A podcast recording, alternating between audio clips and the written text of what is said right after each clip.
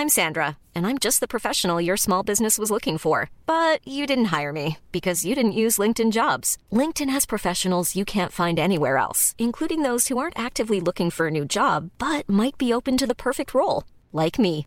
In a given month, over 70% of LinkedIn users don't visit other leading job sites. So if you're not looking on LinkedIn, you'll miss out on great candidates like Sandra. Start hiring professionals like a professional. Post your free job on linkedin.com/people today.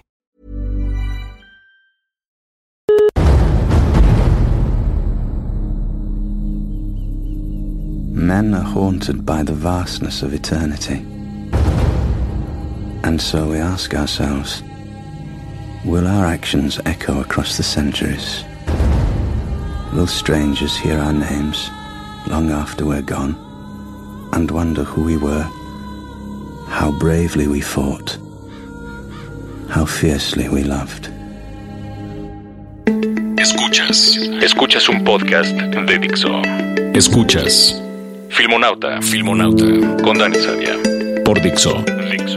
La productora de podcast más importante en habla hispana.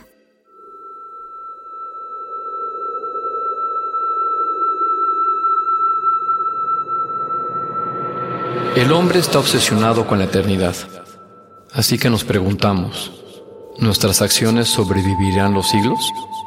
Después de muertos, al oír nuestros nombres, la gente se preguntará, ¿quiénes fuimos?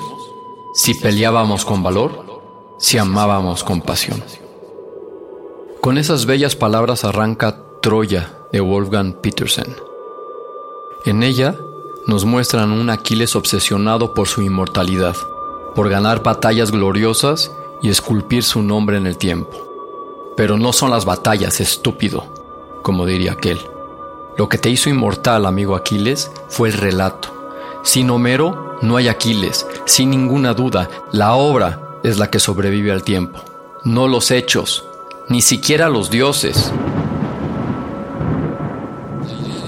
La idea de este episodio nace tras escuchar un interesante TED Talk que luego comentaré, y nace con la intención de reivindicar a todos aquellos que dan el valiente paso de lanzarse a la aventura artística contra el consejo de sus familiares, amigos, economía y sentido común. Camaradas, el más allá nos hará justicia. Quizás no suene muy consolador, pero la promesa de eternidad ha cotizado siempre al alza en la historia humana. Así que algo es algo.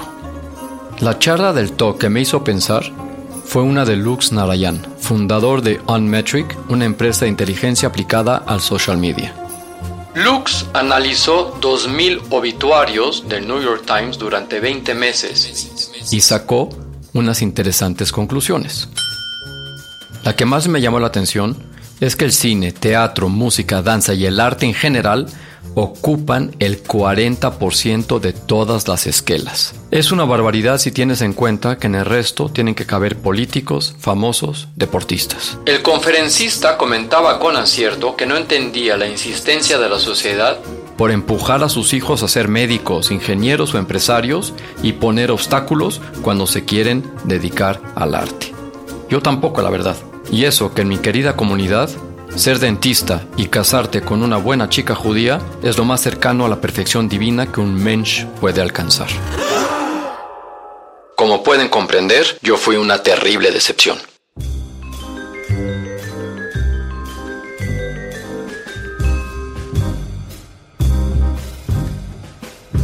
La afirmación de que el arte eterniza, siendo cierta, comprendo que tiene ciertas derivadas. La calidad de la obra es directamente proporcional al tiempo en la humanidad la recuerde, lo que tampoco es una ciencia exacta. O también que por muy obra de arte que sea, sin difusión no hay eternidad que valga. La obra tiene que ser compartida por muchos. Pero hay otro fenómeno en todo esto que me fascina que se puede comprobar en el caso de Aquiles. Cuando la obra, los que la hicieron posible y sus protagonistas se funden en uno solo. En el último capítulo de Westworld, en su discurso de despedida, El doctor Robert Ford, interpretado por un siempre genial Anthony Hopkins, a propósito de sus robots, dice: An old friend once told me something that gave me great comfort, something he'd read. He said that Mozart, Beethoven, and Chopin never died. They simply became music. So I hope you will enjoy this last piece very much. Un viejo amigo un día me dijo algo que me reconfortó. Algo que había leído. Me dijo que Mozart, Beethoven y Chopin nunca murieron. Se convirtieron en música. Porque sí, no escuchas música de Mozart. Escuchas a Mozart. Es él. No se ha ido nunca desde hace más de dos siglos.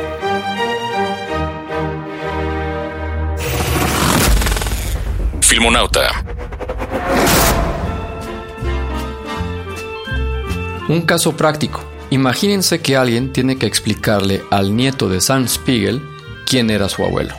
Para que el nieto fuera entendiendo al personaje, se podría empezar contándole al pequeño que el abuelito robaba ganado palestino para su kibutz, que emigró con nombre falso a Estados Unidos, que falsificó cheques, que pasó por la cárcel, que luego se hizo productor de Hollywood. O decir simplemente Lawrence de Arabia. O El puente sobre el río Kwai. O The African Queen. El nieto no necesita saber más. En la obra está todo, en su magnificencia, en sus visibles riesgos y dificultades de producción, en su selección artística y reparto, hasta en su suerte. Ahí tienen al abuelo. Y ya que esta teoría queda demostrada en lo macro, vamos a lo micro. Mi humilde ejemplo. Como saben, soy a one-man movie. Es decir, solo he tenido oportunidad de dirigir una película estrenada en salas de cine. Fue una película modesta, pero estrenada en España, México y Estados Unidos y hasta tuvo su gloria festivalera. Pero eso no es lo que importa. Antes de dirigir esa película, creé un par de empresas de comunicación interactiva con cierto éxito, pero eso no es lo que importa. En una de esas empresas hacía campañas ruidosas para vender desodorantes, con las que me rompía bastante la cabeza. Imagínense que en un universo paralelo hubiera continuado con aquello y me hubiera convertido en el gran maestro de la venta de desodorantes y que las multinacionales se pelearan para que yo lleve sus campañas. Imagínense que eso me hubiera hecho rico, lo suficiente para morir plácidamente en una mansión de muros altos de Baja California por una sobredosis de Viagra en una pool party estilo Hugh Hefner. Filmonauta. ¿Qué quedaría de Dani Sadia en el mundo? ¿Qué les contarían a mis sobrinos?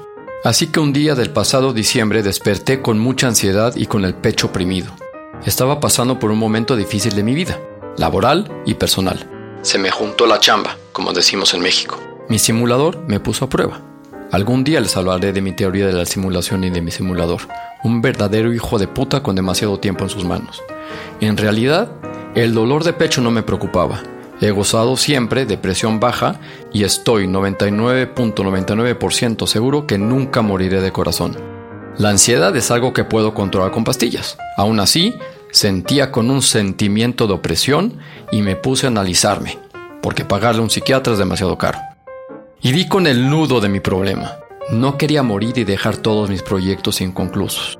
No quería morir y que alguien descubriera mi disco duro todos mis guiones, mis ideas, mis series de televisión y que los llevara a cabo y me convirtiera en alguien famoso póstumamente. Filmonauta. No, señor. Yo tengo que concluir mis proyectos. Tengo que morir al menos sabiendo que hice todo lo posible por concluir otro de mis proyectos, cualquiera. Así que eso haré en el 2018. Como benchmark, googlean ahora mismo Dani Sadia. Sí, me llamo Dani con una N y no Daniel. Y no verán referencia de desodorante alguno.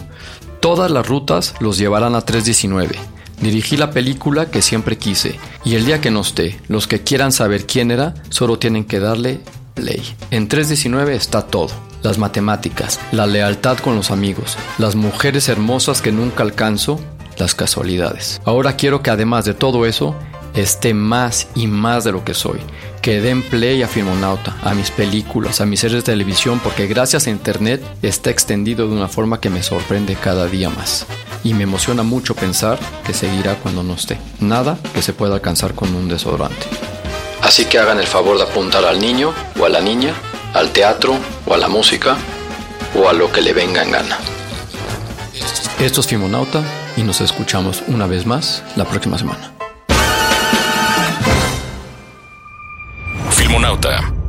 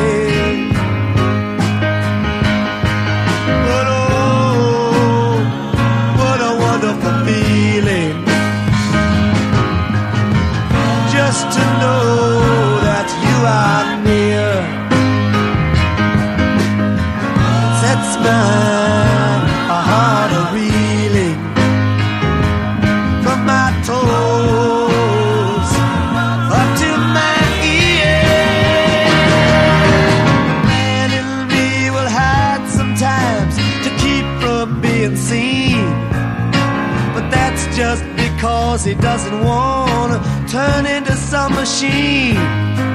Take a woman like you to get through